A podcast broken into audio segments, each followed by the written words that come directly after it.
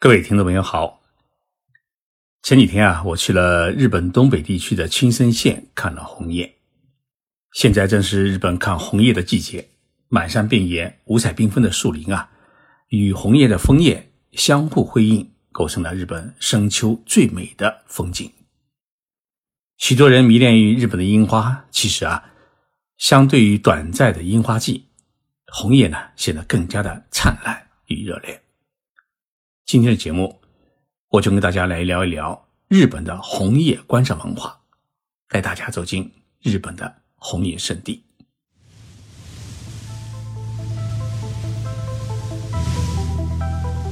任你波涛汹涌，我自静静到来。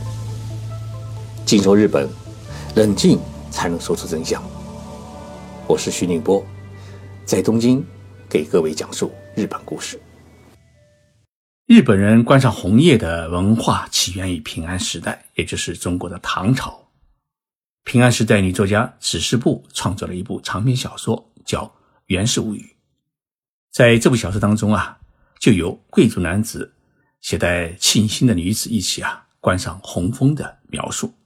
这种观赏红枫的举动被称作为“红叶贺”，“贺”是祝贺的“贺”。但是呢，这种红叶鹤在平安时代初期，在贵族当中啊，并不是十分的流行。原因在于，当时的宫殿也好，贵族的家园也好，种植最多的是樱花树，而枫叶呢，大多数是在野外的山中。在交通不便的古代，人们呢很难成群结队的去郊外看红叶，所以红叶与樱花相比啊，赏樱文化是。早于赏枫文化。为什么当时的平安贵族们不怎么喜欢枫叶？是因为樱花盛开时啊，它预示着一年春季的苏醒，意味着蓬勃生机的来临。但是呢，枫叶红时啊，那种枯叶凋零的情景，预示着一年当中最寒冷的冬季就要来临。在当年没有空调暖气，也没有。太多棉被的艰苦岁月，经常遭遇暴风雪袭击的日本，冬天啊是一个痛苦的季节。但是到了平安时代的后期，红叶的色彩引起了女性们的赞誉，因此京都的庭院里面啊开始种植红枫，也因此有了《源氏物语》中的红叶鹤的记载。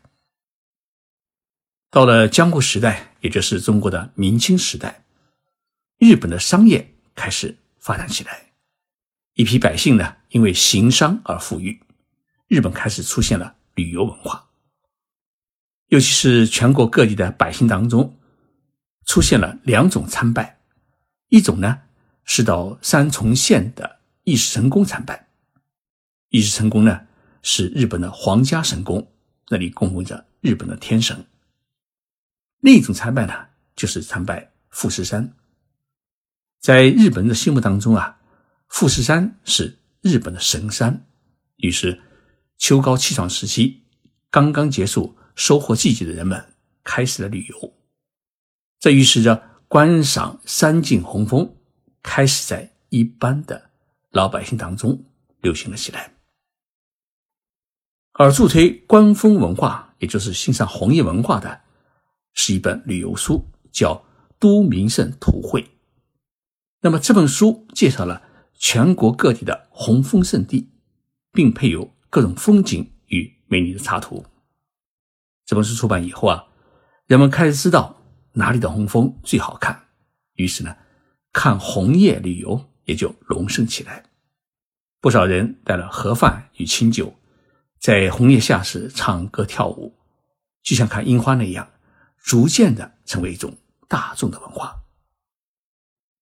在老百姓的推动之下呢，京都的一些寺院也开始种植红枫树，尤其是一些寺院将枫叶啊种植于寺院两边的参拜道的两侧，使得红叶落下时啊，整个参拜道是红叶一片，别有一番景致。寺院里种枫树习俗的形成，最大的功劳者呢，当推京都的东福寺。东福寺创建于一二三六年，当时寺院里面呢。种植了许多的樱花树，但是寺院的住持和尚发现，樱花盛开时候啊，修行的僧侣们都没了劲，整天是无精打采。于是呢，注册和尚决定把樱花树全部砍了。但是呢，没有了树木的寺院一下子就变得没有了生机。当家和尚想了想，决定呢改种枫树。刚好呢有一批从中国引进的五角红枫，于是东福寺一下子种了两千多棵枫树，成为京都最大的观赏红枫的圣地。从江户时代开始，日本贵族和有钱人家的庭院里面开始种两棵树，一棵是樱花树，另一棵呢就是红枫。有关枫叶，日本还有一个传说。说在长野县啊，有一座山叫护印山。这座山呢，有一位名叫红叶的妖女，经常袭击过往的路人。为此呢，当时的天皇下令惩罚这一妖女。于是呢，日本开始有了红叶手的习俗。这个手呢，是狩猎的守，也就是在深秋时节，人们结伴而行，去山里面看红枫、见红叶。根据这一传说，在日本的传统戏剧里面，比如说像歌舞伎啊和能剧当中，就有不少红叶手的节目。但是京都寺院的和尚们认为，这个手啊，也就是狩猎的手啊，有杀生的意思，因此把红叶手改成是红叶借，就是借东西的借，也就是说借红叶做风景。根据这一理念。平安时代后期的京都寺院开始有了借景的设计，不仅借红枫，也借樱花、竹林、松树等树木。这种计算形成的景色，后来就变成了日本庭院文化的根本。日本国土面积的百分之七十是森林，由于日本深秋时节呢，日夜的温差很大，因此呢，使得树林的色彩就变得五彩缤纷。而红枫是其中最耀眼的色彩。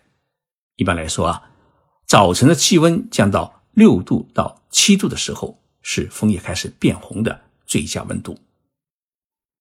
日本的枫叶品种啊，多达二十余种，但是寺院和家里种的枫树呢，大多数是以五角枫、鸡爪枫和元宝枫为主。日本枫树有一个特点，就是树叶特别的艳丽。毫无枯燥的感觉。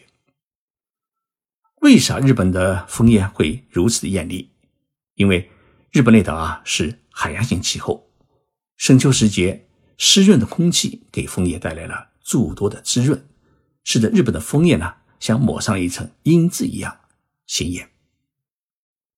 日本的樱花呢是从南开到北，而日本的枫叶是从北红到南。九月份开始啊，北海道最北端的枫叶呢开始变红。到了十月中旬到十二月中旬，整个日本列岛的枫叶都开始变红。而京都红的最艳丽的时期是十一月中旬。这个时期啊，刚好是秋高气爽的时刻，天气也是十分的晴朗宜人，所以呢，很适合外出秋游看红叶。前几天我去了青森县。看了红叶。青森县位于日本本州岛的最北端，隔一条青青海峡与北海道相望。顾名思义，青森的大部分地区是覆盖着青青的森林，其中最有名的地方是世界自然遗产白神山地。青森县最出名的是苹果，那红叶无比的红富士苹果啊，酸甜清脆是。苹果当中的极品。深秋时节啊，正是苹果丰收的季节。但是呢，我这几天跑去青森，不是摘苹果，而是为了去看枫叶，因为青森已经变成了红森。日本是一个一年四季十分分明的国家，而且每一个季节的变化，不是以肌肤去感悟，而是以视觉去认知。比如满树的粉红，预示着春天的来临；跳入蔚蓝大海啊。预示着夏天的到来，红叶满山时预示着秋天的到访，而白雪皑皑时自然是迎接冬天的驾临。所以，日本人对大自然有一种浓浓的情结，并因此演变出樱花文化与枫叶文化。樱花的生命呢，只有短暂的一周，因此呢，日本人往往在樱花树下是醉酒重情，满含悲情。这种悲情文化呢，很符合日本人的个性。但是，日本人看枫叶却不一样，因为枫叶从青色变成红黄，再变成深红，最后落叶，整个过程是长达一个多月。一片枫叶从经霜到经历寒冷的考验，枫叶渐渐变红，如同人生经历挫折渐渐成熟一般。这种真美的境界显示出生命力的旺盛与长久，再加上枫叶如霞。如火一般的热烈，带给人们的不是一份伤感，而是一份热烈与温暖。假如说一堆恋人手牵手去看樱花，他们感受到的一定是人生匆匆，赶紧结婚吧。那么，在枫叶树下，他们更多的会渴望相拥相爱，去享受生命的轰轰烈烈与美丽。那么，到了日本，如果看枫叶，最佳的去处是哪里呢？根据日本的各种红叶排行榜，我给大家推荐几处。第一呢，自然是京都。京都的红叶啊，大多数是种植在寺院的内外或者河边，因为是人工种植，树种呢自然是经过精心的挑选，每一棵树都是精品。也因为是人工种植，每一棵树的位置，甚至周边的建筑与风景，都是经过精心的设计。或者与寺院相迎，或者与呃池塘联营，加上小桥流水，呃仓库回廊的巧妙设计，使得京都的红枫啊格外的入景。你扛着一台相机啊，绝对是半天挪不动步子，因为处处是景。那么京都有哪些寺院的红枫最值得去看呢？首先啊，当推高台寺。高台寺是在。一六零六年，丰臣秀吉的夫人为了追悼丈夫而建，距今呢有四百多年的历史。高台寺的美在于庭院，因为庭院正中有一个池塘，四周的红叶啊倒映在水中，别有一番景致。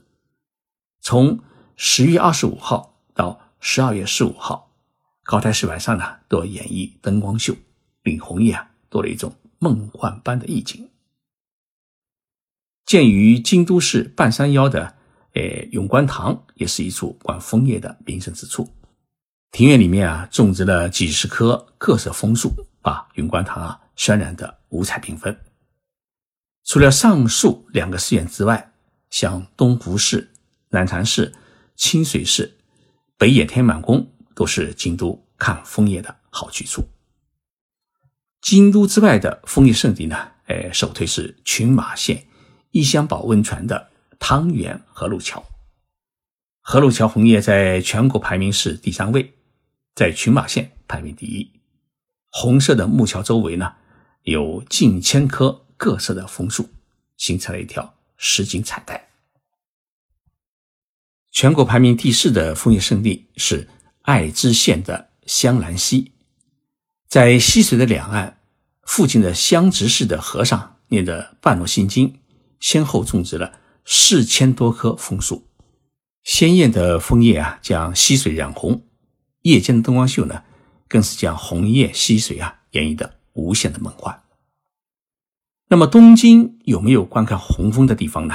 哎，著名的地方有两处，一处是东京市内的六义园，哎，一二三四五六的六义是意义的义，哎，院士的院。